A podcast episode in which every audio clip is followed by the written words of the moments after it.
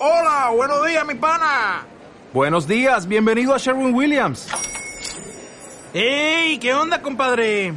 ¿Qué onda? Ya tengo lista la pintura que ordenaste en el ProPlus app. Con más de 6.000 representantes en nuestras tiendas listos para atenderte en tu idioma y beneficios para contratistas que encontrarás en aliadopro.com. En Sherwin Williams somos el aliado del PRO.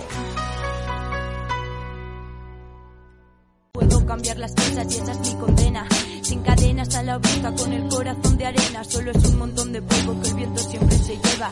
No sé cuál es mi sitio, mi casa parece ajena. No hagas caso, me repito, esta mierda es pasajera. Miro las fotos, recuerdo distorsionada. Cuando era niña y caminaba de las faldas de la mama. Qué tiempo tan feliz, qué tiempo tan feliz. Quien pudiera volver allí, volver allí, volver allí, volver allí. Ah todo ha cambiado y ahora miro desde el otro lado. Me he vuelto fría, calculadora, siempre nieva en mi mirada, no me fío. Ni sin mí ni conmigo, no me fío, digo, no me fío. Sigo en el bajón del tema porque tengo un lema. Solo se vive por las cosas que te queman y te demuestran que sigues vivo. Aunque a veces el precio a pagar sea estar solo contigo. Y así jugamos cada uno nuestras cartas de la baraja. Y un día quemaste la caja que contenía las reglas del juego. Y ahora qué fuego, y ahora qué fuego. Aguanto en el tablero pegándole duro. Y a lo que te haga daño, mira que le den por culo. No siempre estoy de pie, pero no estoy vencida. Y aunque sea arrastras yo, encontraré la salida. Soy la reina sin rey, sin trono. Caballo de Troya, la que lo rompió todo de su mierda. Bueno, pues eh, ya llegamos a nuestro nuestra tercera y última entrevista de esta triada monotera eh, entrevista a Luis del Romero de la Asociación Cultura Recartografías de Teruel. ¿Qué tal, Luis? Bienvenido a Radio Monotes. Gracias por, por participar en este programa sobre, sobre patrimonio. Hola, ¿qué tal? Muchas gracias. Gracias por la invitación. Para poner un poco al día a nuestros oyentes, eh, ¿qué es Recartografías y qué objetivos persigue? Pues mira, Recartografías es una asociación cultural de custodia del territorio que está registrada en Teruel y a nivel autonómico, que tiene como principal final o fin eh, concienciar sobre el problema de la despoblación a través de la herramienta de la custodia del territorio. Es decir, a través de un modelo de gestión de tanto en viviendas como en terrenos como en áreas naturales donde más allá de los alquileres o del intercambio monetario, un usufructuario, en este caso nosotros, una asociación, como puede ser cualquier individuo o asociación, tiene el derecho de realizar actividades sobre un espacio que es una propiedad privada o pública. Nosotros lo que hemos hecho en Más Blanco, que es un conjunto de masías que son propiedades públicas y privadas, es un proyecto de recuperación de esos espacios para crear un museo y luego para tener una actividad cultural continuada en un municipio de apenas 100 habitantes porque pensamos que uno de los principales problemas que tiene el medio rural no es tanto el trabajo, que también, sino la falta de alternativas culturales, dinamismo cultural, social o deportivo. Es un poco lo que nosotros intentamos aportar en ese pequeño rincón. Claro, justamente sobre esto eh, te queríamos preguntar. Tenéis como centro neurálgico, eh, bueno, las, las masías de, de Más Blanco, un proyecto de recuperación y restauración, como comentabas, eh, en, en, San Agustín, en medio de una de las comarcas más golpeadas por la despoblación en Aragón. ¿Qué está suponiendo para el fenómeno de la despoblación, para el patrimonio material e inmaterial de las comarcas turolenses? ¿Están las instituciones a la altura?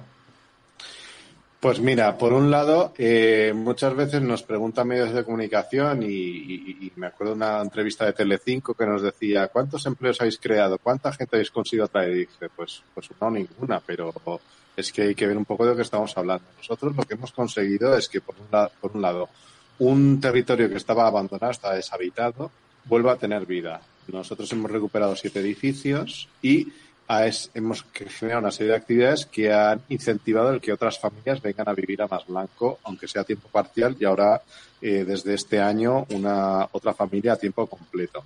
Eh, desde el punto de vista de las instituciones, pues yo haría una división muy clara. Yo creo que, por un lado, en general, los ayuntamientos o incluso las comarcas son muy conscientes del problema de la despoblación e incluso en algunos aspectos por las diputaciones y luego lo que son los gobiernos autonómicos y el gobierno central, pues el discurso está muy bien, pero a la hora de la verdad, pues deja muchísimo que desear, ¿no?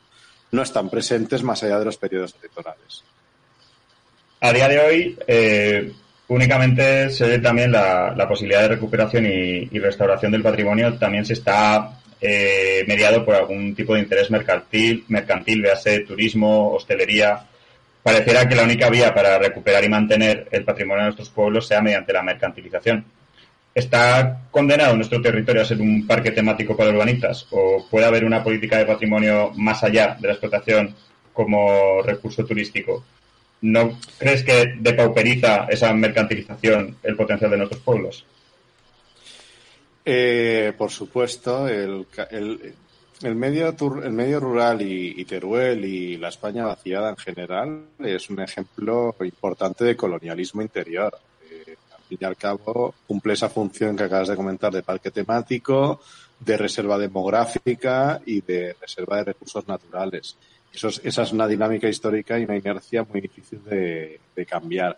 Ahora bien, el patrimonio en general, más allá de ser un decorado y de cartón piedra para que vengan turistas y más allá de ser una posibilidad económica para cualquier otra actividad, sobre todo lo que es es, identidad, es, historia, es eh, arraigo y, y, eso es fundamental para conseguir que la gente, los jóvenes sobre todo, se queden en los pueblos. Es decir, un territorio, un pueblo sin patrimonio cultural, material, inmaterial de ningún tipo, es, es un territorio que podría ser de cualquier sitio del mundo intercambiable y, por lo tanto que si se acaba no, no pasa absolutamente nada.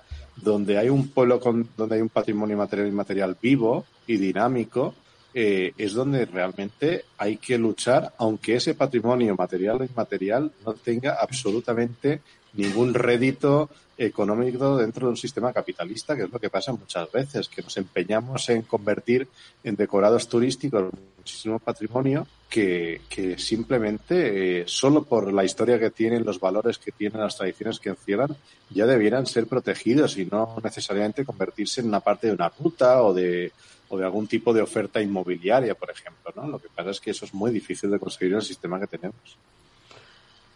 Mm. Eh, ya por meter un poco de batalla y el hilo de esto, ¿no crees que también forma parte de esa política? Es decir, de o sea, de construyendo o eliminando la posibilidad de que se construya una identidad en torno a eso, eh, también es la política para explotarlo económicamente, en el sentido de aquel, ¿no? En tanto en cuando no tiene valor identitario, simbólico, etcétera, es mucho más accesible a la explotación eh, turística o de cualquier otro tipo. Es que el, drama es el concepto de valor. En nuestra sociedad, en el Estado español, en la Unión Europea, en el sistema capitalista, valor equivale a cualquier territorio, recurso o actividad que genere un retorno en forma de dinero. Eh, eso es valor, pero es que no todo se puede reducir a ese, a ese valor. Por ejemplo, desde el punto de vista ambiental, ¿cuánto vale el que un bosque de la Sierra de Budar recicle aire? ¿Cuánto vale el que eh, Teruel tenga unas reservas de agua o sea un nudo hidrográfico fundamental en la península ibérica? ¿Eso cuánto dinero vale? Eh, ¿Cuánto vale una iglesia románica? ¿Cuánto vale mantener una tradición de hace mil años?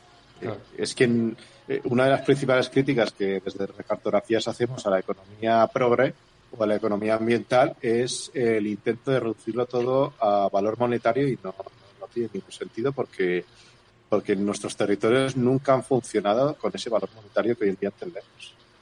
Un poco al, hilo de este patrimonio ¿no? Eh, del que hablas, eh, no solo de paisajes, edificios, vivienda, y como plantea Carlos en su último libro, Iberia vaciada, existe un incalculable patrimonio inmaterial, saberes, conocimientos, etcétera, en el mundo rural que se está perdiendo y que se revalorizaría en un contexto de colapso civilizatorio por el cambio climático. ¿Cómo podemos luchar contra esta pérdida? ¿Basta con ponerlo como posible solución a la situación de emergencia climática? Pues no, porque mira, gran, la inmensa mayoría del patrimonio, de lo que entendemos como patrimonio, iglesias, fortalezas, castillos, molinos, eh, eh, son propiedad privada. Eh, la reivindicación histórica ha sido que el Estado, el Papa Estado, pues se haga cargo de todo, lo rehabilite todo y le ponga una cuerdecita para que vengan los turistas y lo vean. Y eso tampoco tiene mucho sentido. Un patrimonio tiene sentido cuando es un espacio dinámico, cuando es un espacio vivido y cuando es un espacio que se, que se actualiza, aunque ya no cumpla las funciones que cumplía, que cumplía antaño. Entonces, no sé, en ese sentido yo creo que un poco la cuestión es ver que ese patrimonio tiene un papel fundamental a la hora de dar una identidad a un territorio, pero tiene, puede tener muchísimos otros papeles. Por ejemplo, uno de los, una de las cosas que nosotros en recartografía reivindicamos desde el punto de vista del patrimonio industrial, el patrimonio industrial entiéndase como una fábrica, un batán, un molino, eh, es que más allá de ser un punto más en una ruta turística, eh, un patrimonio industrial como un molino harinero que en Teruel, como en todos los sitios, hay a patadas, todos los pueblos tienen molinos harineros, puede volver a ser un molino harinero. ¿Por qué? Pues porque es un espacio donde se fabricaba un alimento básico para nuestra dieta mediterránea y que ahora va y resulta que nuestra modernidad que tenemos de, de cada vez más problemas de salud, más intolerancias, va y resulta que el volver a fabricar cereales de manera artesanal es saludable, es interesante e incluso es rentable. Ya está pasando en Cataluña, ya está pasando en Castellón, ya está pasando en el País Vasco. Entonces, ese patrimonio, más allá de ser un decorado, puede volver a ser un espacio productivo, un espacio vivido, un espacio funcional.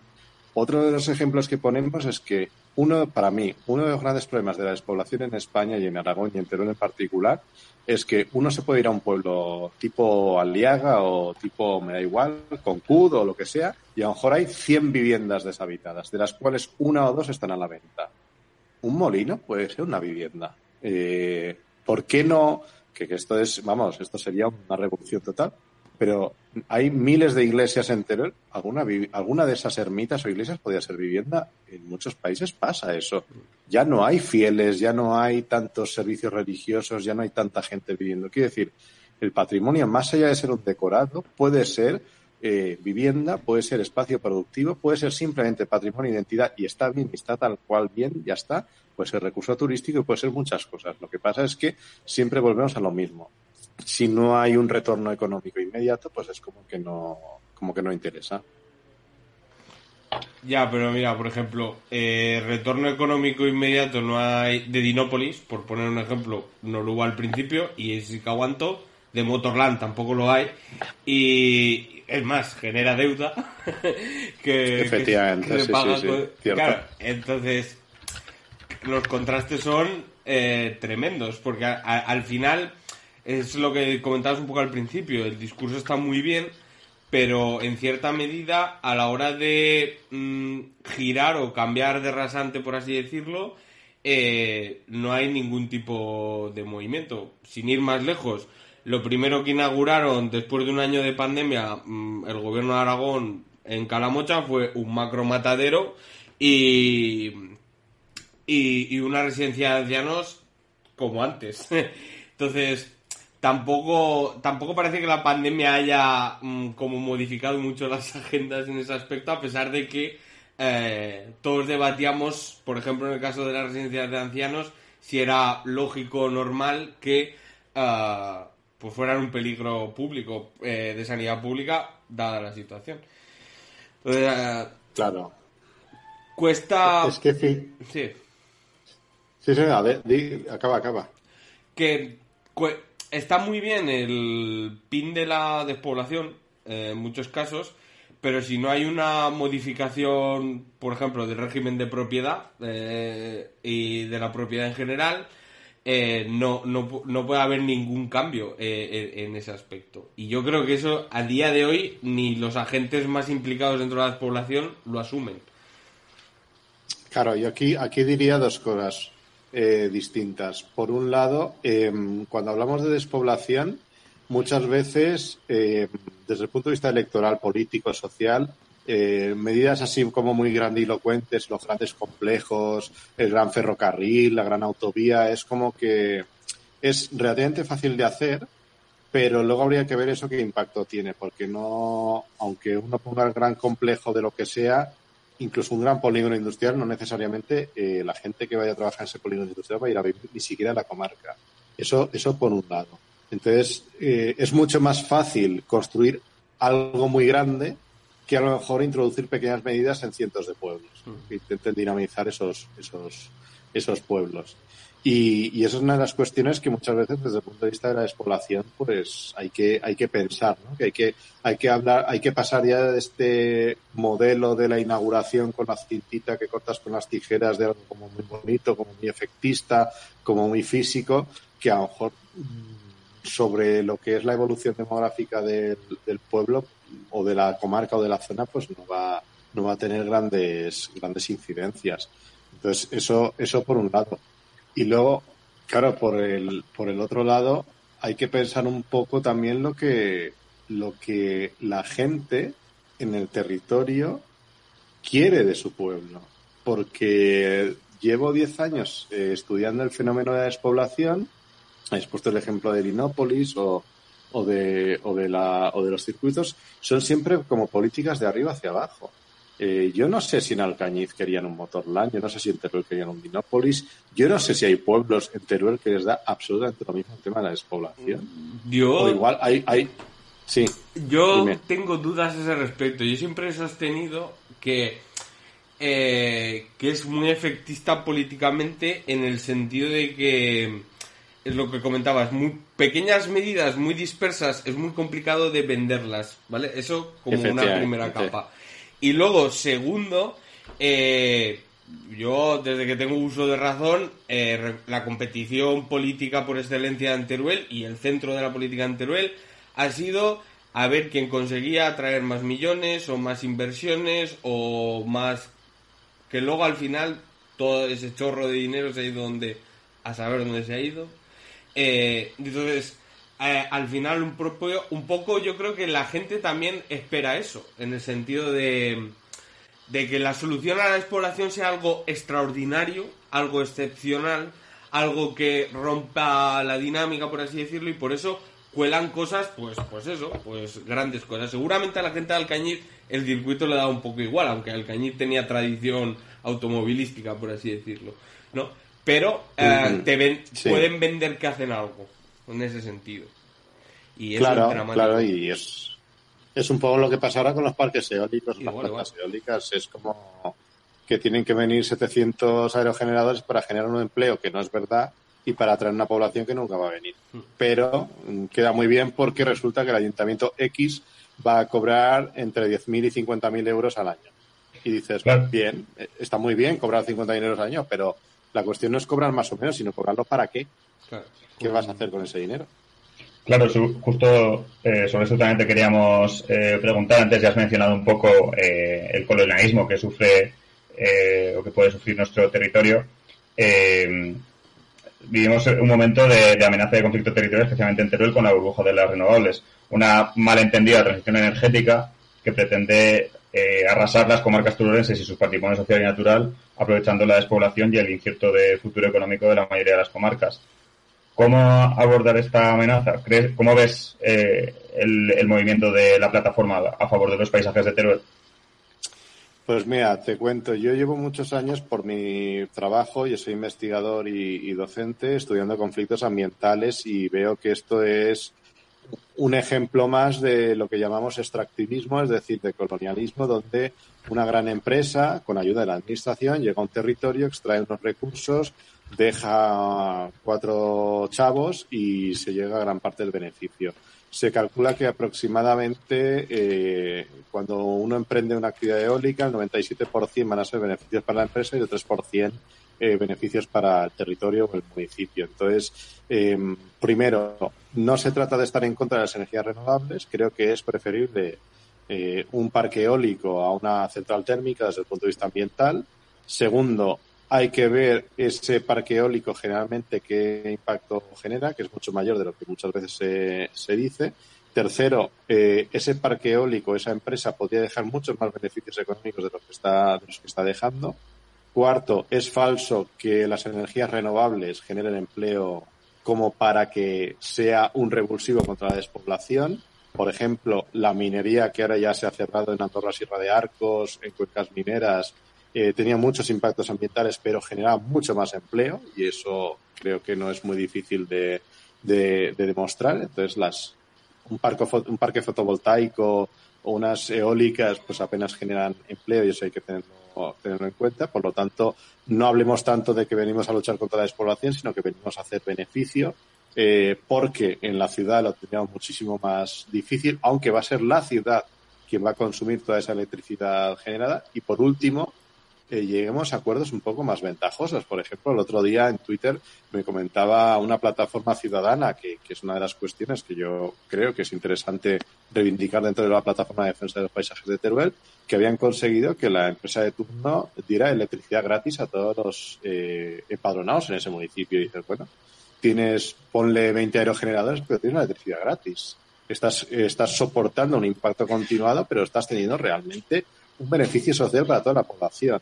Aquí en Teruel lo que se está planteando es que algunos ayuntamientos van a tener bastantes, bastante dinero, no tanto respecto al beneficio en forma de cánones y que algunos propietarios particulares van a poder cobrar, pues ponle en torno a 5.000, 6.000 euros por aerogenerador, pero un propietario y el resto del pueblo, ¿qué pasa con él? Pasa con el impacto paisajístico.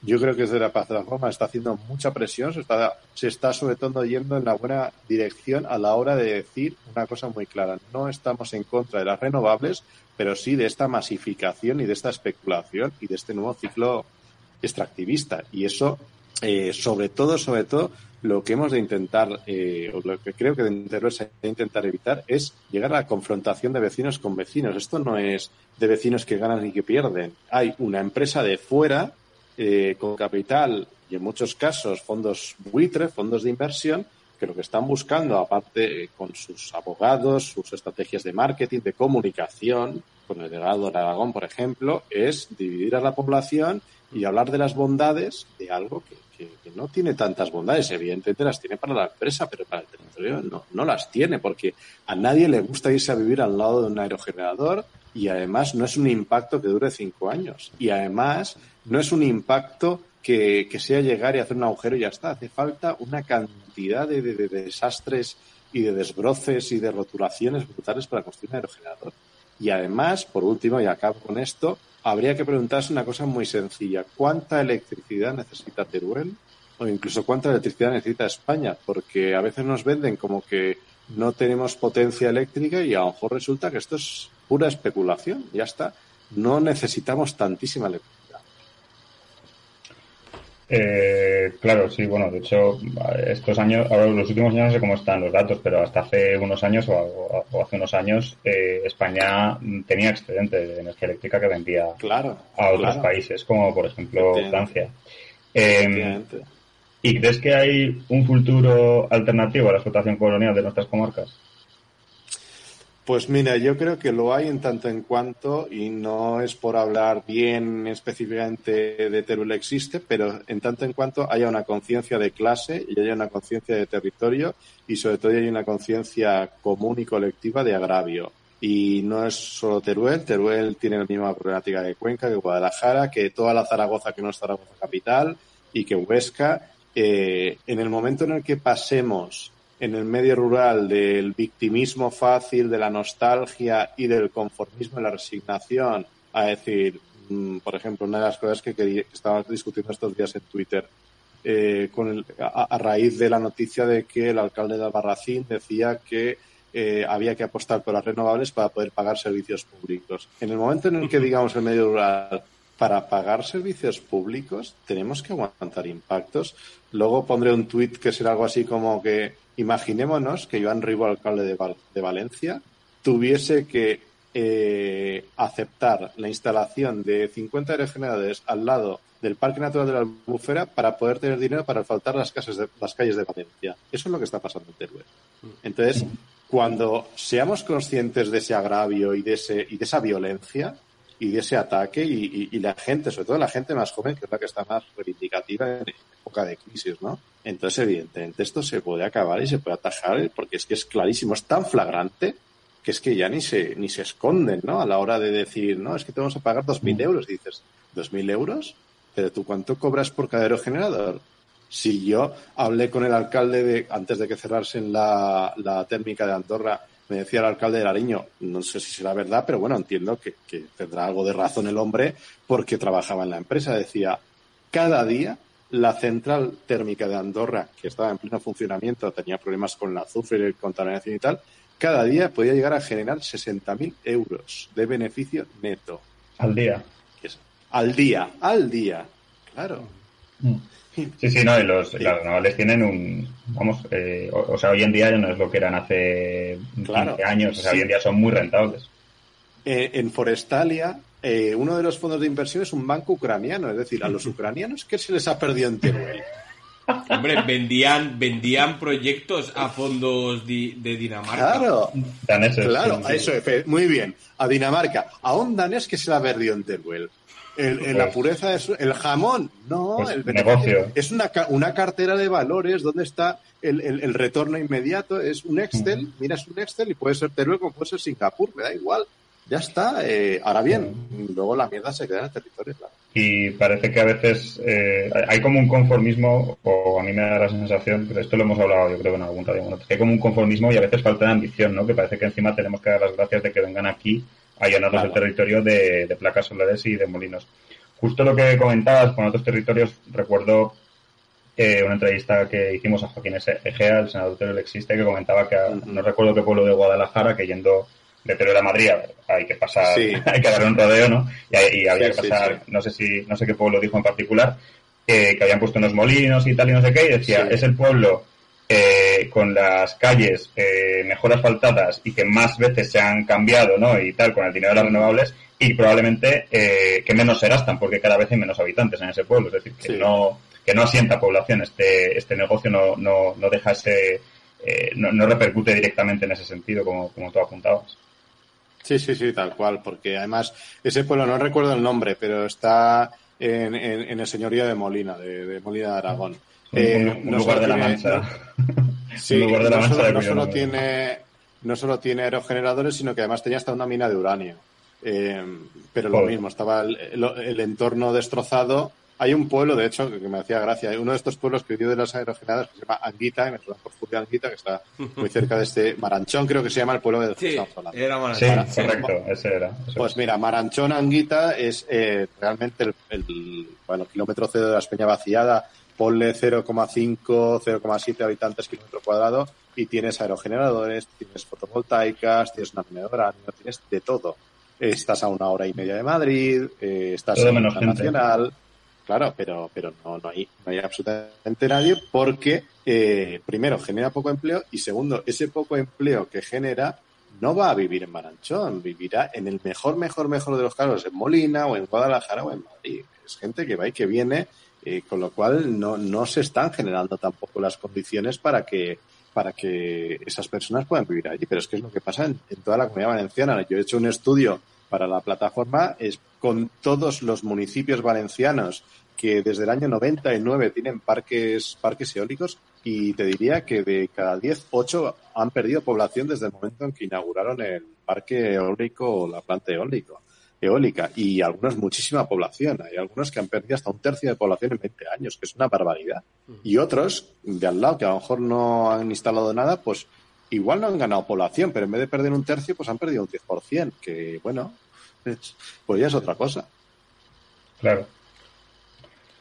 Para finalizar, eh, antes mencionabas que el modelo de sociedad capitalista no funciona eh, exactamente igual en el entorno rural que el valor económico de las cosas no es el mismo, que no, vamos, que las, que las sociedades del mundo rural no funcionan así y que y, en Radio Monotes eh, hemos incidido mucho eh, en el mundo rural como un espacio tejedor de comunidades de cuidado y autosuficiencia colectiva ante el abandono del Estado frente a un modelo urbano que pivota sobre el individualismo, la fragmentación y el desorden neoliberal de la vida. ¿Puede ser el mundo rural recuperado desde este punto de vista una alternativa civilizatoria cada vez más mayoritaria? Pues mira, yo te diría una respuesta así muy en plan titular que pone muy nervioso cuando doy estas charlas en ámbitos, voy a decir, oficialistas, institucionales, eh, que es lo siguiente. El sistema capitalista y el medio rural son incompatibles. No, no, la lógica de acumulación, economías de escala, economías de acumulación, eh, el, rendimiento económico se encuentra en la ciudad, donde hay más clientes, donde hay más universidades, donde hay más infraestructuras. Por lo tanto, el medio rural eh, no puede ser capitalista porque no se generó y no creció y no se desarrolló en un medio en un medio en la historia capitalista. Fue el capitalismo de los puertos, de las grandes ciudades, de los primeros eh, lugares industrializados, el que penetró en el medio rural y lo desarmó, lo desarticuló y sobre todo lo que ocurrió fue lo que en términos marxistas se llama acumulación primitiva, de tal manera que se desincentivó por completo la vida en el campo y lo que se hizo fue que un medio, un territorio, un conjunto de territorios que eran autosuficientes, autónomos y bastante independientes, por mucho de que la Iglesia tuviese un papel muy importante, pues se les subordinó a la, a la, al capitalismo industrial mercantil urbano, ¿no? En ese sentido, yo creo que, que, que sí, es decir, que puestos a buscar alternativas, puestos a buscar modelos de vida no capitalistas, puestos a buscar eh, espacios de vida donde el cuidado pueda tener un, papel mucho más importante, el medio rural es, es, es mucho más es, es, mucho más idóneo porque, como vosotros mismos habéis mencionado, el Estado no está tan presente. Eh, para bien y para mal. Quiere decir, para mal eh, no presta servicios, no moderniza infraestructuras, no genera puestos de trabajo en el sector público, pero para bien eh, el nivel de control, el nivel de exigencia no, no, no, es tan, tan, tan intenso. Entonces, para toda aquella persona que realmente esté harta del sistema capitalista, vete a Maranchón. Vete, vete a, la señoría de Molina, señoría de Molina porque porque realmente vas a tener mucha más libertad para crear proyectos alternativos y sobre todo para algo mucho más importante en la vida, que es esto que habéis comentado, de los cuidados, de los cuidados de una comunidad o para generar una comunidad. Eh, eso es fundamental porque además eh, cuando nos criamos en la ciudad, nuestro nivel de individualismo, materialismo y egoísmo es mucho más que el que hay en un pueblo donde necesitas ayuda eh, sí o sí, en muchos casos, o es más probable que se te vaya la luz, es más probable que se te caiga un árbol delante de casa, aunque sea desde el punto de vista de estas desgracias, ¿no? Y que necesitas la ayuda de un vecino. Es las sociedades rurales sin, sin ayuda mutua no se entienden. Eso también es muy importante. Y ya por finalizar, yo la crítica que muchas veces hago es eh, cuando se habla desde los planes contra la despoblación a la hora de fomentar el emprendedurismo, del turismo rural, la innovación social y no sé qué, que aún no sé qué es la innovación social, yo les diría que, eso está muy bien, pero que no todo el medio rural puede ser ni turístico, ni innovador, ni emprendedor, porque de entrada para emprender hace falta mucho dinero. Y en mucho medio rural no tiene ni monumentos bonitos, ni tiene eh, buena conexión a Internet, ni buenas carreteras para que vengan los nómadas digitales. Habrá que hacer otras cosas. Y esas cosas que habrá que hacer tendrán que partir de la propia comunidad y de las propias personas jóvenes y no tan jóvenes que quieran buscar un medio de vida alternativo que no necesariamente tenga que pasar por una vida de, endeudamiento, de gasto continuo y de inversiones millonarias. No. Eh, eso es el gran peligro. Es decir, si consiguiéramos en Teruel construir una alternativa para gente joven y no tan joven, basada en el cooperativismo, la ayuda mutua, eh, superar el monetarismo, el egoísmo, el materialismo y el individualismo en esta época de crisis sería peligrosísimo. Bueno, se encargarían muy mucho eh, las instituciones y los medios de comunicación en decir que, es, que, bueno, que seríamos eh, revolucionarios, radicales, terroristas, etcétera. Eso no interesa. Como ya ocurre con Marina Leda, por ejemplo. por, ejemplo, por ejemplo, claro, por ejemplo. Lleva ya muchos años en, un sistema totalmente distinto y que se les ha acusado de mil millones de cosas, que habrá muchas cosas que acusárseles, pero se oye mucho de para mal de Marina Leda y no se oye mucho de los señoritos de Andalucía, de, del acaparamiento de tierras, etc. Bueno, se oye mal en los medios de comunicación. Eh, la gente que la gente que es de cerca, yo vamos, eh, he ido a Málaga alguna vez, tengo tengo amigos en Málaga y de Marina Leda hablan otras cosas, aunque vivan en Málaga, no vivan en Marina. Claro, pero en Antena 3 no oirás eso. No, no, Susana Griso y Ana Rosa, por lo que sea, ni Ferreras, eso no, esas cosas no. Ah, no. no. veo a Ana Rosa de reportera de campo ahí en Marinaleda preguntando a los vecinos. No, no, por lo que sea, por lo que sea, no. Cualquier cosa, no sé, igual le pilla un poco lejos, un día tonto, lo digo Sí, sí, sí, sí. sí. Eh, oye, pues nada, Luis, eh, muchísimas gracias por venir a este Moliendo Gordo, a este, a este Moliendo Gordo de Radio Monotes. Esperamos que lo hayas pasado bien, que hayas estado a gusto. si quieres añadir a, si quieres añadir alguna, alguna cosa que se haya quedado en el tintero, alguna última aportación, sí. Eh, este es el momento. Pues mira, simplemente os quería decir, es el momento de haceros la pelota, venga. Eh, me parece muy bien que hagáis este tipo de... No, a ver, lo digo en serio. Está muy bien que hagáis este tipo de entrevistas desde un punto de vista crítico sobre la despoblación y sobre el medio rural y sobre Teruel, porque por desgracia hasta hace muy poco tiempo, la casi totalidad de medios de comunicación, desde los nacionales, internacionales hasta los más locales, hablaban del medio rural como algo negativo, como algo que, en fin, que había que mantener porque para que no dé mucha pena y, con, y con muy poca visión crítica. Entonces, y sobre todo en positivo, ¿no? Es decir, joder, aquí se pueden hacer cosas o, aunque sea es positivo, pero a lo mejor suena como muy crítico. Aquí no se puede hacer tantas cosas porque hay un Estado, hay un sistema, hay unas lógicas de mercado que nos aplastan. Ese tipo de discursos nos escuchan o no se escuchaban hasta hace muy poquito tiempo. Este concepto, este paso de la España vacía a la España vaciada, que es como añadir, añadirle una D y una A, eh, me parece un cambio brutal, vamos. Eh, de lo vacío como si fuera algún fenómeno de naturaleza a lo vaciado, donde ya hay un proceso político detrás, eh, en fin, esto hace mucho y yo creo que eso es súper importante y esto es algo que es nuevo y esto es algo que espero que podáis seguir incidiendo y, concienciando porque es lo que hace falta en Teruel. Decirle a nuestros mayores, que son los que se les ha machacado continuamente con el rollo de no sirves para nada, aquí no hay nada que valga la pena, decir, joder, que, nos, que, que, yo pago impuestos como todos, que, a ver, ¿por qué me estás maltratando? ¿no? Entonces me parece muy importante el papel que estáis haciendo. Y os felicito por ello y os lo agradezco. Pues muchísimas gracias, nos ha sacado los colores, yo creo, ¿eh, David? Sí, sí, totalmente. Eh, Seguiremos en la brecha. Totalmente. Voy a añadir que, sobre todo estos elogios eh, creo que, son muy merecidos para David, porque ha sido el ideólogo y el promotor de este programa. Y aunque aquí estemos los dos, eh, al final el, el, peso fuerte y el que ha tirado esto y el que tira del carro fuertemente es David. Así que gracias, David, por, por ser un genio y ponerlo a disposición del mundo rural. Pues sí, pues sí. pues sí, pues sí. Pues, pues muchas gracias de nuevo, Luis. Y recuerden a nuestros oyentes que si quieren que sigamos en la brecha, nos pueden escuchar en Evox, Spotify y YouTube. Y se pueden hacer fanses en Evox donde podrán eh, acceder a contenido en exclusiva, adelantos de programas y muchas, cositas, y muchas cositas más. Con esto nos despedimos hoy desde Radio Monotes, el podcast de política turulense que nadie se atreve a hacer. Nos vemos la semana que viene. A plantar fuerte.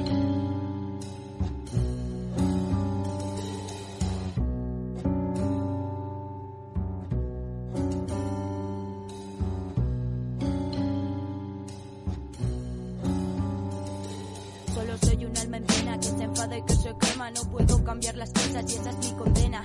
Sin cadenas a la boca con el corazón de arena, solo es un montón de polvo que el viento siempre se lleva. No sé cuál es mi sitio, mi casa parece ajena, no hagas caso, me repito, esta mierda está pasajera. Miro las fotos, recuerdo distorsionada cuando era niña y caminaba de las faldas de la mama. Qué tiempo tan feliz, qué tiempo tan feliz, quien pudiera volver allí, volver allí, volver allí gracias a vosotros. No puedo cambiar las cosas y esa es mi condena. Sin cadenas a la vista, con el corazón de arena. Solo es un montón de polvo que el viento siempre se lleva. No sé cuál es mi sitio, mi casa parece ajena. No hagas caso, me repito, esta mierda es pasajera. Miro las fotos, recuerdo distorsionada. Cuando era niña y caminaba de las faldas de la mama. Qué tiempo tan feliz, qué tiempo tan feliz. Quien pudiera volver allí, volver allí, volver allí, volver allí. Ah todo ha cambiado y ahora miro desde el otro lado. Me he vuelto fría, calculadora, siempre nieva en mi mirada, no me fío. Ni sin mí ni conmigo, no me fío, digo, no me fío. Sigo en el bajón del tema porque tengo un lema. Solo se vive por las cosas que te queman y te demuestran que sigues vivo. Aunque a veces el precio a pagar sea estar solo contigo. Y así jugamos cada uno nuestras cartas de la baraja. Y un día quemaste la caja que contenía las reglas del juego. Y ahora qué fuego, y ahora qué fuego. Aguanto en el tablero pegándole duro y a lo que te haga daño, mira que le den por culo. No siempre estoy de pie, pero no estoy vencida. Y aunque sea arrastras yo, encontraré la salida. Soy la reina sin rey, sin trono, caballo de Troya, la que lo rompió todo de su miedo. Bueno, pues eh, ya llegamos a nuestro nuestra tercera y última entrevista de esta triada monotera. Eh, entrevista a Luis del Romero de la Asociación Cultura Recartografías de Teruel. ¿Qué tal, Luis? Bienvenido a Radio Monotes. Gracias por, por participar en este programa sobre, sobre patrimonio. Hola, ¿qué tal? Muchas gracias. Gracias por la invitación. Para poner un poco al día a nuestros oyentes, eh, ¿qué es Recartografías y qué objetivos persigue? Pues mira, Recartografías es una asociación cultural de custodia del territorio que está registrada en Teruel y a nivel autonómico, que tiene como principal final o fin eh, concienciar sobre el problema de la despoblación a través de la herramienta de la custodia del territorio.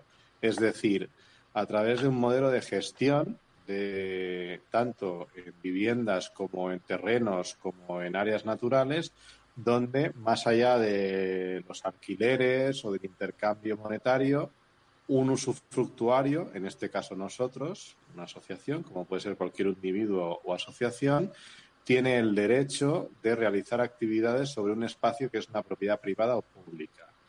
Nosotros lo que hemos hecho en Más Blanco, que es un conjunto de masías que son propiedades públicas y privadas, es un proyecto de recuperación de esos espacios para crear un museo y luego para tener una actividad cultural continuada en un municipio de apenas 100 habitantes porque pensamos que uno de los principales problemas que tiene el medio rural no es tanto el trabajo, que también, sino la falta de alternativas culturales, dinamismo cultural, social o deportivo.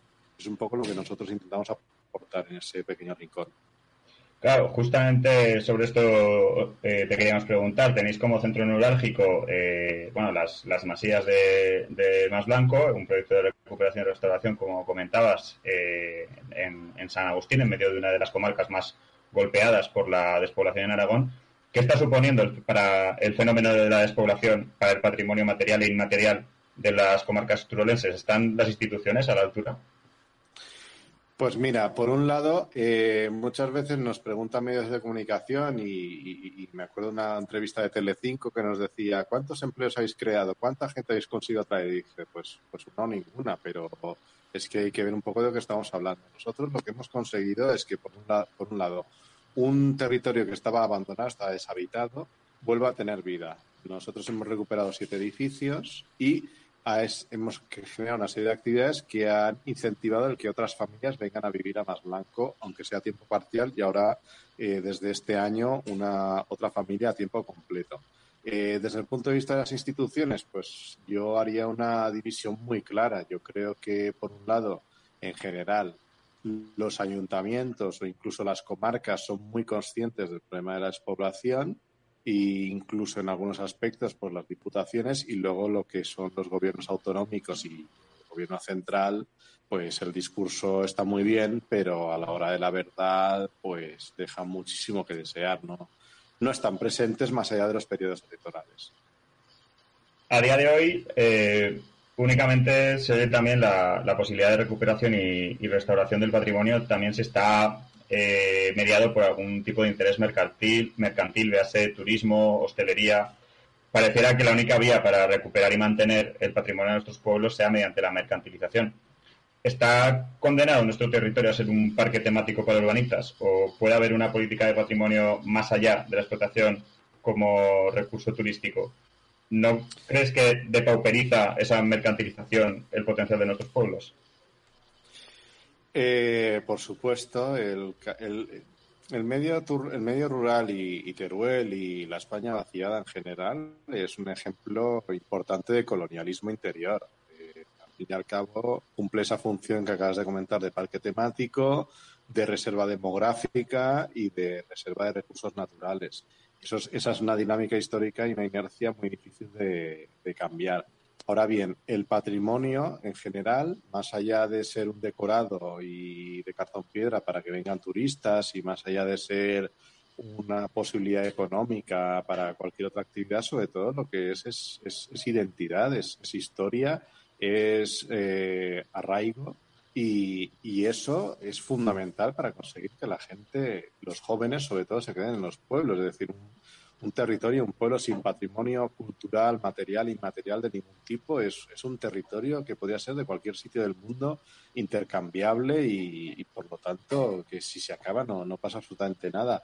Donde hay un pueblo con, donde hay un patrimonio material inmaterial vivo y dinámico, eh, es donde realmente hay que luchar, aunque ese patrimonio material o inmaterial no tenga absolutamente ningún rédito económico dentro de un sistema capitalista, que es lo que pasa muchas veces, que nos empeñamos en convertir en decorados turísticos muchísimo patrimonio que, que simplemente, eh, solo por la historia que tienen, los valores que tienen, las tradiciones que encierran, ya debieran ser protegidos y no necesariamente convertirse en una parte de una ruta o de, o de algún tipo de oferta inmobiliaria, por ejemplo. ¿no? Lo que pasa es que eso es muy difícil de conseguir en el sistema que tenemos.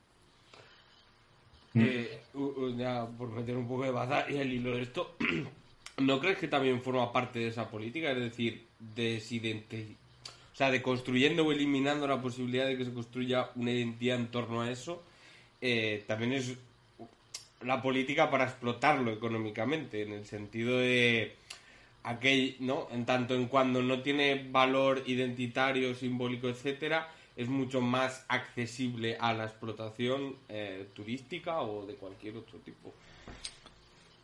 Es que el, drama es el concepto de valor. En nuestra sociedad, en el Estado español, en la Unión Europea, en el sistema capitalista, valor equivale a cualquier territorio, recurso o actividad que genere un retorno en forma de dinero. Eh, eso es valor, pero es que no todo se puede reducir a ese, a ese valor. Por ejemplo, desde el punto de vista ambiental, ¿cuánto vale el que un bosque de la Sierra de Budar recicle aire? Ah. ¿Cuánto vale el que eh, Teruel tenga unas reservas de agua o sea un nudo hidrográfico fundamental en la península ibérica? ¿Eso cuánto dinero vale? Eh, ¿Cuánto vale una iglesia románica? ¿Cuánto vale mantener una tradición de hace mil años? Eh, es que una de las principales críticas que desde Recartografías hacemos a la economía progre o a la economía ambiental es el intento de reducirlo todo a valor monetario y no, tiene ningún sentido porque, porque nuestros territorios nunca han funcionado con ese valor monetario que hoy en día entendemos. Un poco al, al hilo de este patrimonio ¿no? Eh, del que hablas, eh, no solo de paisajes, edificios, vivienda y como plantea Carlos en su último libro, Iberia vaciada, existe un incalculable patrimonio inmaterial, saberes, conocimientos, etcétera, en el mundo rural que se está perdiendo y que se revalorizaría en un contexto de colapso civilizatorio por el cambio climático. ¿Cómo podemos luchar contra esta pérdida? ¿Basta con ponerlo como posible solución a la situación de emergencia climática? Pues no, porque mira, gran, la inmensa mayoría del patrimonio, de lo que entendemos como patrimonio, iglesias, fortalezas, castillos, molinos, eh, azudes, eh, son propiedad privada.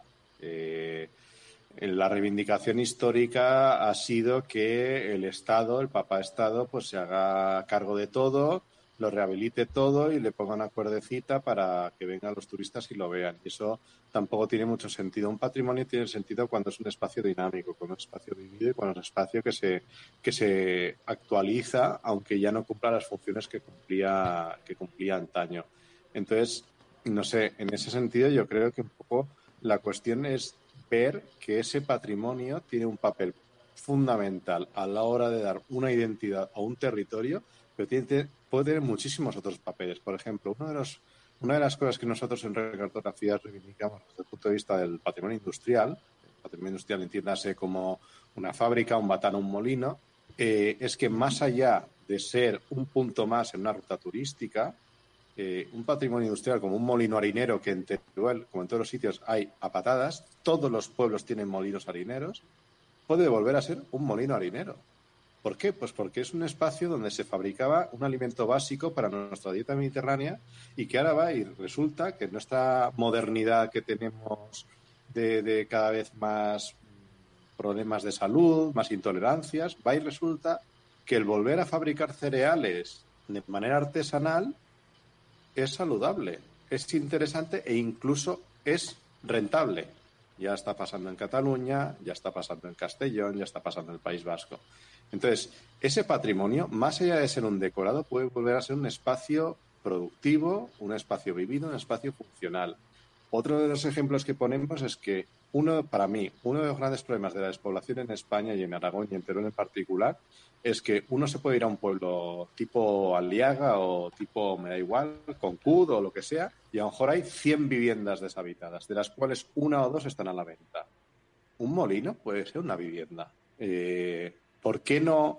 Que, que esto es, vamos, esto sería una revolución total pero hay miles de iglesias en Teruel. ¿Alguna, alguna de esas ermitas o iglesias podría ser vivienda. En muchos países pasa eso. Ya no hay fieles, ya no hay tantos servicios religiosos, ya no hay tanta gente viviendo. Quiero decir, el patrimonio, más allá de ser un decorado, puede ser eh, vivienda, puede ser espacio productivo, puede ser simplemente patrimonio identidad y está bien, está tal cual bien, ya está. Puede ser recurso turístico y puede ser muchas cosas. Lo que pasa es que siempre volvemos a lo mismo si no hay un retorno económico inmediato, pues es como que no, como que no interesa. Ya, pero mira, por ejemplo, eh, retorno económico inmediato no hay de Dinópolis, por poner un ejemplo, no lo hubo al principio, y es que aguanto, de Motorland tampoco lo hay, y es más, genera deuda que, Efectivamente, sí, sí, Claro, entonces los contrastes son eh, tremendos, porque al final es lo que comentabas un poco al principio, el discurso está muy bien, pero en cierta medida a la hora de mm, girar o cambiar de rasante, por así decirlo, eh, no hay ningún tipo de movimiento. Sin ir más lejos, lo primero que inauguraron después de un año de pandemia mm, el gobierno de Aragón en Calamocha fue un macro matadero y, y, y una residencia de ancianos como antes. Entonces, tampoco, tampoco parece que la pandemia haya mm, como modificado mucho las agendas en ese aspecto, a pesar de que eh, todos debatíamos, por ejemplo, en el caso de las residencias de ancianos, si era lógico o normal que uh, pues fueran un peligro público eh, de sanidad pública, dada la situación. claro. Cuesta. Es que sí. Sí. Sí, sí, a ver, acaba, acaba. Que está muy bien el pin de la despoblación, eh, en muchos casos, pero si no hay una modificación, por ejemplo, del régimen de propiedad eh, y de la propiedad en general, eh, no, no, no, puede haber ningún cambio en, en, ese aspecto. Y yo creo que eso a día de hoy ni los agentes más implicados dentro de la despoblación lo asumen. Claro, yo aquí, aquí diría dos cosas. Eh, distintas. Por un lado, em, cuando hablamos de despoblación, muchas veces, em, desde el punto de vista electoral, político, social, eh, medidas así como muy grandilocuentes, los grandes complejos, el gran ferrocarril, la gran autovía, es como que es relativamente fácil de hacer, pero luego habría que ver eso qué impacto tiene, porque no, aunque uno ponga el gran complejo de lo que sea, incluso un gran polígono industrial, no necesariamente eh, la gente que vaya a trabajar en ese polígono industrial va a ir a vivir ni siquiera a la comarca. Eso, eso por un lado. Entonces, eh, es mucho más fácil construir algo muy grande que a lo mejor introducir pequeñas medidas en cientos de pueblos. Mm. intenten dinamizar esos, esos, esos pueblos. Y, y, esa es una de las cuestiones que muchas veces desde el punto de vista de la despoblación pues hay que, hay que pensar, ¿no? que hay que hay que hablar, hay que pasar ya de este modelo de la inauguración con la cintita que cortas con las tijeras de algo como muy bonito, como muy efectista, como muy físico, que a lo mejor mm, sobre lo que es la evolución demográfica del, del pueblo o de la comarca o de la zona, pues no va, no va a tener grandes, grandes incidencias. Entonces, eso, eso por un lado. Y luego, claro, por el, por el otro lado, hay que pensar un poco también lo que, lo que la gente en el territorio quiere de su pueblo. Porque llevo 10 años eh, estudiando el fenómeno de la despoblación. He puesto el ejemplo de Linópolis o, de, o, de la, o de los circuitos. Son siempre como políticas de arriba hacia abajo. Eh, yo no sé si en Alcañiz querían un Motorland, yo no sé si en Teruel querían un Dinópolis, yo no sé si hay pueblos en Teruel que les da absolutamente lo mismo el tema de la despoblación. Yo, O igual hay, hay... Sí, yo Dime. tengo dudas a ese respecto. Yo siempre he sostenido que, eh, que es muy efectista políticamente en el sentido de que es lo que comentabas, muy pequeñas medidas muy dispersas, es muy complicado de venderlas, ¿vale? Eso como una primera capa. Y luego, segundo, eh, yo desde que tengo uso de razón, eh, la competición política por excelencia en Teruel y el centro de la política en Teruel ha sido a ver quién conseguía atraer más millones o más inversiones o más que luego al final todo ese chorro de dinero se ha ido donde a saber dónde se ha ido. Eh, entonces eh, al final un, propio, un poco yo creo que la gente también espera eso en el sentido de de que la solución a la despoblación sea algo extraordinario algo excepcional algo que rompa la dinámica por así decirlo y por eso cuelan cosas pues pues eso pues grandes cosas. Seguramente a la gente de Alcañiz el circuito le da un poco igual aunque Alcañiz tenía tradición automovilística por así decirlo no pero eh, te ven- Sí. pueden vender que hacen algo en ese sentido y eso claro, es dramático. claro, y es, es un poco lo que pasa ahora con los parques eólicos, las Igual, plantas eólicas, es como que tienen que venir 700 aerogeneradores para generar un empleo que no es verdad y para atraer una población que nunca va a venir. Hmm. Pero mm, queda muy bien porque resulta que el ayuntamiento X va a cobrar entre 10.000 y 50.000 euros al año. Y dices, Claro. bien, eh, está muy bien cobrar 50.000 euros al año, pero la cuestión no es cobrar más o menos, sino cobrarlo para qué. Claro. ¿Qué vas a hacer con ese dinero? Claro, su- justo eh, sobre eso también te queríamos eh, preguntar. Antes ya has mencionado un poco eh, el colonialismo que sufre eh, o que puede sufrir nuestro territorio. Eh, vivimos un momento de, de amenaza de conflicto territorial, especialmente en Teruel, con la burbuja de las renovables. Una malentendida transición energética que pretende eh, arrasar las comarcas turolenses y su patrimonio social y natural, aprovechando la despoblación y el incierto de futuro económico de la mayoría de las comarcas. ¿Cómo abordar esta amenaza? ¿Crees- ¿Cómo ves eh, el, el movimiento de la plataforma a favor de los paisajes de Teruel? Pues mira, te cuento, yo llevo muchos años por mi trabajo, yo soy investigador y, y docente estudiando conflictos ambientales y veo que esto es un ejemplo más de lo que llamamos extractivismo, es decir, de colonialismo, donde una gran empresa, con ayuda de la administración, llega a un territorio, extrae unos recursos, deja cuatro chavos y se llega a gran parte del beneficio. Se calcula que aproximadamente eh, cuando uno emprende una actividad eólica, el 97% van a ser beneficios para la empresa y el 3% eh, beneficios para el territorio o el municipio. Entonces, eh, primero, no se trata de estar en contra de las energías renovables, creo que es preferible eh, un parque eólico a una central térmica desde el punto de vista ambiental. Segundo, hay que ver ese parque eólico generalmente qué impacto genera, que es mucho mayor de lo que muchas veces se, dice. Tercero, eh, ese parque eólico, esa empresa podría dejar muchos más beneficios económicos de los que está, los que está dejando. Cuarto, es falso que las energías renovables generen empleo como para que sea un revulsivo contra la despoblación. Por ejemplo, la minería que ahora ya se ha cerrado en Andorra Sierra de Arcos, en cuencas mineras, eh, tenía muchos impactos ambientales, pero generaba mucho más empleo y eso creo que no es muy difícil de, de- de demostrar. Entonces, las, un, parque, fo- un parque fotovoltaico o unas eólicas pues apenas generan empleo y eso hay que tenerlo, tenerlo en cuenta. Por lo tanto, no hablemos tanto de que venimos a luchar contra la despoblación, sino que venimos a hacer beneficio, eh, porque en la ciudad lo tendríamos muchísimo más difícil, aunque va a ser la ciudad quien va a consumir toda esa electricidad generada. Y por último, eh, lleguemos a acuerdos un poco más ventajosos. Por ejemplo, el otro día en Twitter me comentaba una plataforma ciudadana, que, que es una de las cuestiones que yo creo que es interesante reivindicar dentro de la plataforma de defensa de los paisajes de Teruel, que habían conseguido que la empresa de turno diera electricidad gratis a todos los eh, empadronados en ese municipio. Y dices, bueno, tienes, ponle 20 aerogeneradores, pero tienes electricidad gratis.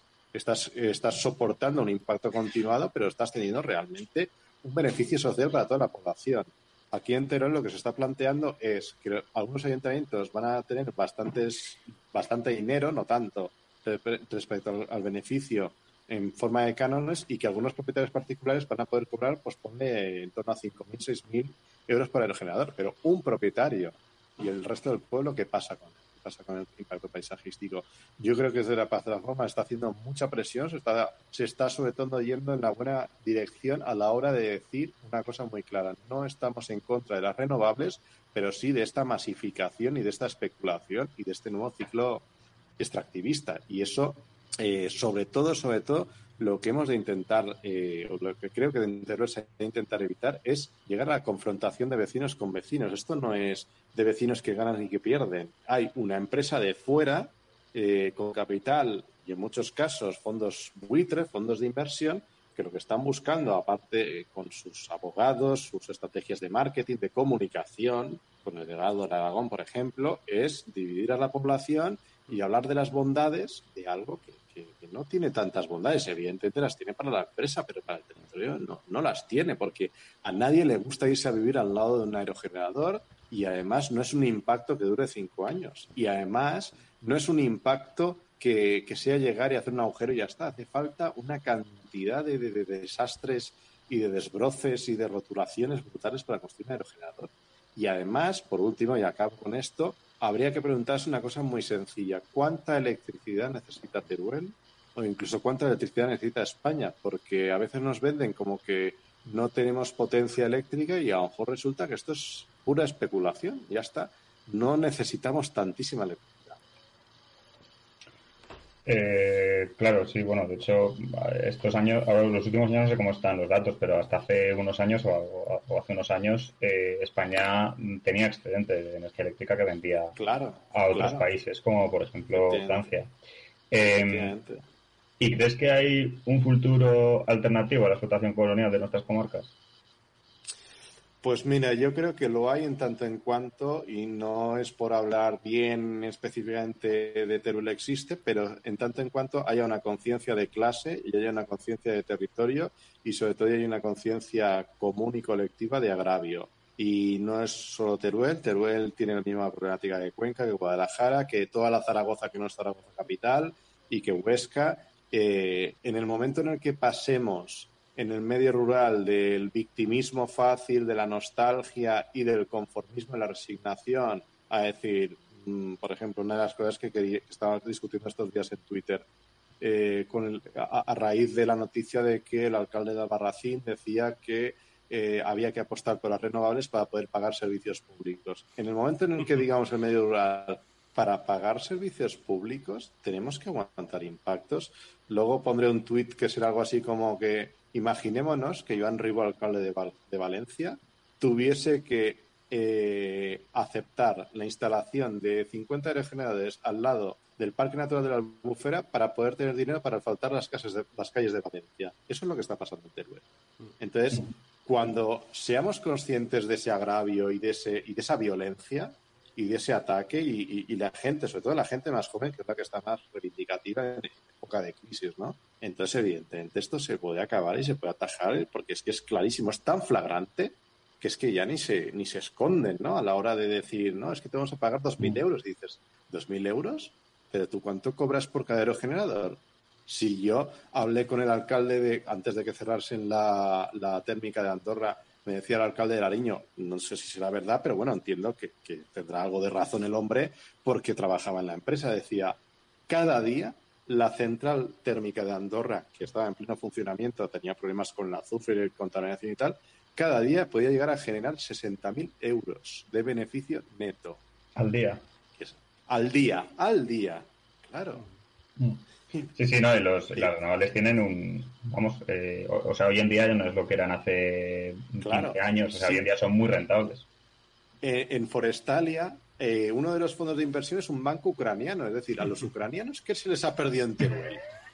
Hombre, vendían, vendían proyectos a fondos de, Dinamarca. Claro, claro, eso, muy bien. A Dinamarca. A un danés que se la perdió en Teruel en, la pues pureza es el jamón. No, pues el negocio. Es una, una cartera de valores donde está el, el, retorno inmediato. Es un Excel, miras un Excel y puede ser Teruel como puede ser Singapur, me da igual.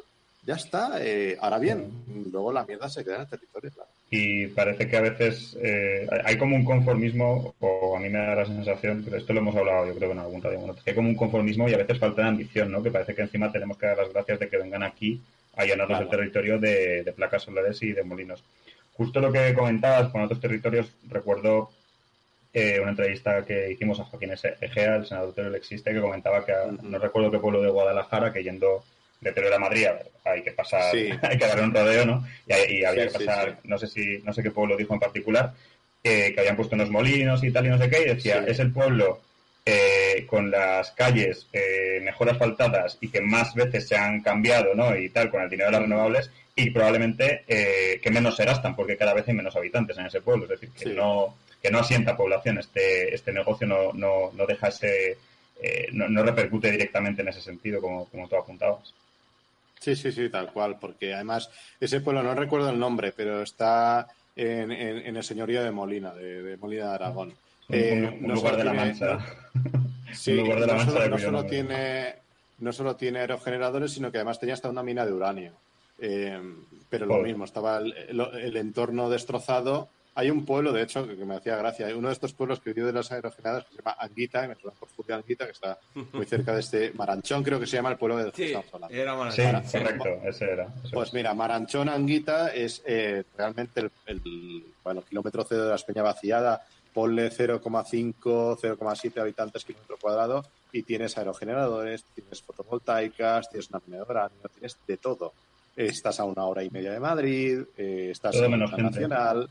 Claro, pero, pero no, no, hay, no hay absolutamente nadie porque, eh, primero, genera poco empleo y segundo, ese poco empleo que genera no va a vivir en Maranchón, vivirá en el mejor, mejor, mejor de los casos, en Molina o en Guadalajara o en Madrid. Es gente que va y que viene, eh, con lo cual no, no se están generando tampoco las condiciones para que, para que esas personas puedan vivir allí. Pero es que es lo que pasa en, toda la comunidad valenciana. Yo he hecho un estudio para la plataforma es con todos los municipios valencianos que desde el año 99 tienen parques, parques eólicos y te diría que de cada 10, 8 han perdido población desde el momento en que inauguraron el parque eólico o la planta eólico eólica y algunos muchísima población. Hay algunos que han perdido hasta un tercio de población en 20 años, que es una barbaridad. Y otros de al lado que a lo mejor no han instalado nada, pues igual no han ganado población, pero en vez de perder un tercio, pues han perdido un 10%, que bueno, pues ya es otra cosa. Claro. Para finalizar, eh, antes mencionabas que el modelo de sociedad capitalista no funciona eh, exactamente igual en el entorno rural que el valor económico de las cosas no es el mismo, que no, vamos, que las, que las sociedades del mundo rural no funcionan así y que y, en Radio Monotes eh, hemos incidido mucho eh, en el mundo rural como un espacio tejedor de comunidades de cuidado y autosuficiencia colectiva ante el abandono del Estado frente a un modelo urbano que pivota sobre el individualismo, la fragmentación y el desorden neoliberal de la vida. ¿Puede ser el mundo rural recuperado desde este punto de vista una alternativa civilizatoria cada vez más mayoritaria? Pues mira, yo te diría una respuesta así muy en plan titular que pone muy nervioso cuando doy estas charlas en ámbitos, voy a decir, oficialistas, institucionales, eh, que es lo siguiente. El sistema capitalista y el medio rural son incompatibles. No, no, la lógica de acumulación, economías de escala, economías de acumulación, eh, el, el, rendimiento económico se encuentra en la ciudad, donde hay más clientes, donde hay más universidades, donde hay más infraestructuras. Por lo tanto, el medio rural eh, no puede ser capitalista porque no se generó y no creció y no se desarrolló en un medio en un medio en la historia capitalista. Fue el capitalismo de los puertos, de las grandes ciudades, de los primeros eh, lugares industrializados, los el que penetró en el medio rural y lo desarmó, lo desarticuló y sobre todo lo que ocurrió fue lo que en términos marxistas se llama acumulación primitiva, de tal manera que se desincentivó por completo la vida en el campo y lo que se hizo fue que un medio, un territorio, un conjunto de territorios que eran autosuficientes, autónomos y bastante independientes, por mucho de que la Iglesia tuviese un papel muy importante, pues se les subordinó a la, a la, al capitalismo industrial mercantil urbano, ¿no? En ese sentido, yo creo que, que sí, es decir, que puestos a buscar alternativas, puestos a buscar modelos de vida no capitalistas, puestos a buscar eh, espacios de vida donde el cuidado pueda tener un, papel mucho más importante, el medio rural es, es, es mucho más es, es, es, mucho más idóneo porque, como vosotros mismos habéis mencionado, el Estado no está tan presente. Eh, para bien y para mal. Quiere decir, para mal eh, no presta servicios, no moderniza infraestructuras, no genera puestos de trabajo en el sector público, pero para bien eh, el nivel de control, el nivel de exigencia no, es tan, tan, tan intenso. Entonces, para toda aquella persona que realmente esté harta del sistema capitalista, vete a Maranchón. Vete, vete a la señoría de, Molina, señoría de Molina porque porque realmente vas a tener mucha más libertad para crear proyectos alternativos y sobre todo para algo mucho más importante en la vida, que es esto que habéis comentado, de los cuidados, de los cuidados de una comunidad o para generar una comunidad. Eh, eso es fundamental porque además eh, cuando nos criamos en la ciudad, nuestro nivel de individualismo, materialismo y egoísmo es mucho más que el que hay en un pueblo donde necesitas ayuda eh, sí o sí, en muchos casos, o es más probable que se te vaya la luz, es más probable que se te caiga un árbol delante de casa, aunque sea desde el punto de vista de estas desgracias, ¿no? Y que necesitas la ayuda de un vecino. Es las sociedades rurales sin, sin ayuda mutua no se entienden. Eso también es muy importante. Y ya por finalizar, yo la crítica que muchas veces hago es eh, cuando se habla desde los planes contra la despoblación a la hora de fomentar el emprendedurismo, del turismo rural, la innovación social y no sé qué, que aún no sé qué es la innovación social, yo les diría que, eso está muy bien, pero que no todo el medio rural puede ser ni turístico, ni innovador, ni emprendedor, porque de entrada para emprender hace falta mucho dinero. Y en mucho medio rural no tiene ni monumentos bonitos, ni tiene eh, buena conexión a Internet, ni buenas carreteras para que vengan los nómadas digitales. Habrá que hacer otras cosas. Y esas cosas que habrá que hacer tendrán que partir de la propia comunidad y de las propias personas jóvenes y no tan jóvenes que quieran buscar un medio de vida alternativo que no necesariamente tenga que pasar por una vida de, endeudamiento, de gasto continuo y de inversiones millonarias. No. Eh, eso es el gran peligro. Es decir, si consiguiéramos en Teruel construir una alternativa para gente joven y no tan joven, basada en el cooperativismo, la ayuda mutua, eh, superar el monetarismo, el egoísmo, el materialismo y el individualismo en esta época de crisis sería peligrosísimo. Bueno, se encargarían muy mucho eh, las instituciones y los medios de comunicación en decir que, es, que, bueno, que seríamos eh, revolucionarios, radicales, terroristas, etcétera. Eso no interesa. Como ya ocurre con Marinaleda, por ejemplo. Con por, por, ejemplo, por ejemplo, claro, por ejemplo. Lleva ya muchos años en, un sistema totalmente distinto y que se les ha acusado de mil millones de cosas, que habrá muchas cosas que acusárseles, pero se oye mucho de para mal de Marinaleda y no se oye mucho de los señoritos de Andalucía, de, del acaparamiento de tierras, etc. Bueno, se oye mal en los medios de comunicación. Eh, la gente que la gente que es de cerca, yo vamos, eh, he ido a Málaga alguna vez, tengo tengo amigos en Málaga y de Marina Leda hablan otras cosas, aunque vivan en Málaga, no vivan en Marina. Claro, pero en Antena 3 no oirás eso. No, no, Susana Griso y Ana Rosa, por lo que sea, ni Ferreras, eso no, esas cosas ah, no. no. veo a Ana Rosa de reportera de campo ahí en Marinaleda preguntando a los vecinos. No, no, por lo que sea, por lo que sea, no. Cualquier cosa, no sé, igual le pilla un poco lejos, un día tonto lo digo Sí, sí, sí, sí. sí.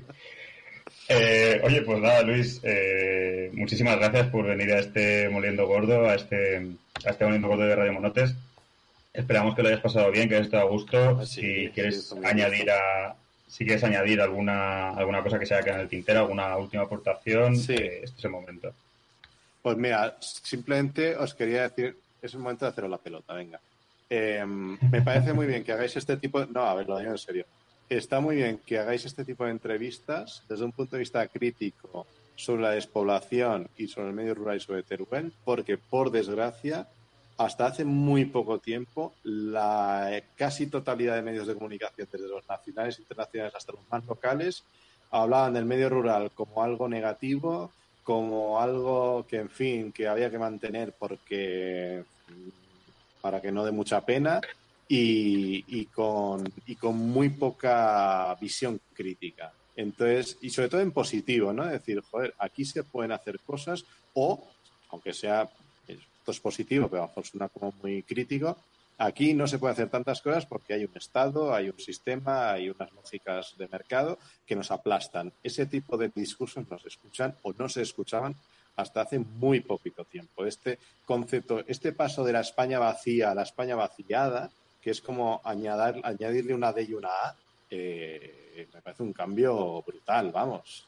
Eh, de lo vacío como si fuera algún fenómeno de naturaleza a lo vaciado, donde ya hay un proceso político detrás, eh, fin, esto hace mucho y yo creo que eso es súper importante y esto es algo que es nuevo y esto es algo que espero que podáis seguir incidiendo y, concienciando porque es lo que hace falta en Teruel.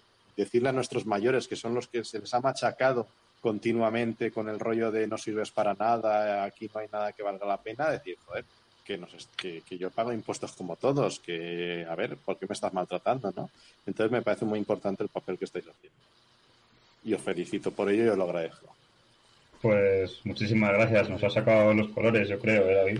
Sí, sí, totalmente. Seguiremos en la brecha. Otro... Totalmente. Voy a añadir que, que sobre todo estos elogios eh, creo que, que, son muy merecidos para David, porque ha sido el ideólogo y el promotor de este programa. Y aunque aquí estemos los dos, eh, al final el, el, el, peso fuerte y el que ha tirado esto y el que tira del carro fuertemente es David. Así que gracias, David, por, bueno. Por ser un genio y ponerlo a disposición del mundo rural. Pues sí, pues sí. pues sí, pues sí. Pues, pues muchas gracias de nuevo, Luis. Y recuerden a nuestros oyentes que si quieren que sigamos en la brecha, nos pueden escuchar en Evox, Spotify y YouTube. Y se pueden hacer fanses en Evox, donde podrán eh, acceder a contenido en exclusiva, adelantos de programas y muchas, cositas, y muchas cositas más. Con esto nos despedimos hoy desde Radio Monotes, el podcast de política turulense que nadie se atreve a hacer. Nos vemos la semana que viene. A plantar fuerte.